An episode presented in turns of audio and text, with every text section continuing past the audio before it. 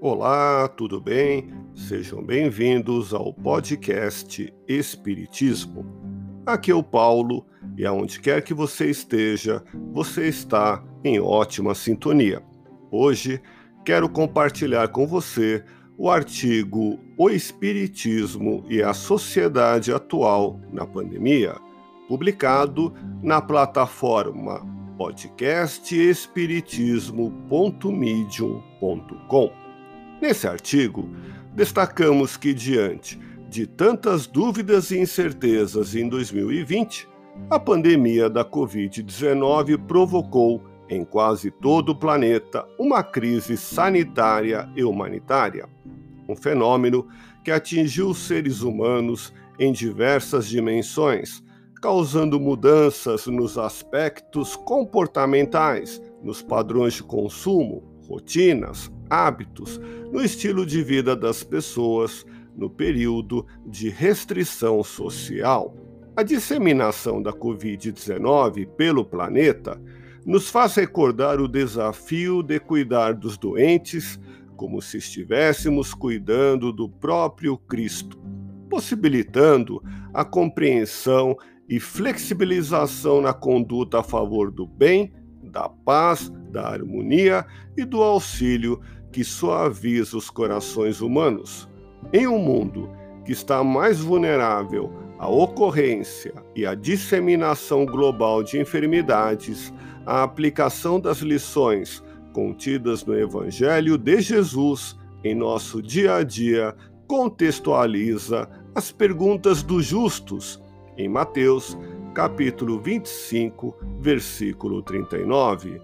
Quando te vimos enfermo, e a resposta consoladora e de amor ao próximo nos é dada todas as vezes que fizestes isso a um desses meus irmãos menores, a mim o fizestes.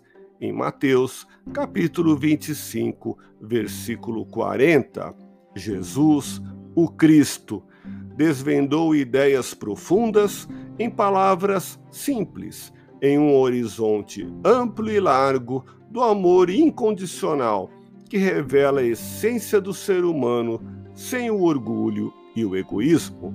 Em uma conjuntura de inquietação mundial, mais confiamos na solidez do espiritismo na sociedade da doutrina consoladora, que busca o esclarecimento, o equilíbrio e o aperfeiçoamento intelectual e moral, sempre ativa e vigilante aos princípios éticos que a fundamentam. Nestes tempos atuais, em um mundo em que a comunicação global é instantânea em prol do bem da humanidade, o Espiritismo edificará uma sociedade com valores baseados na fé e na confiança em Deus e em si mesmo, na humildade e na fraternidade, no perdão, na lei de justiça, amor e caridade na sua maior pureza. Leia o artigo completo publicado na plataforma podcastespiritismo.medium www.radiofobia.com.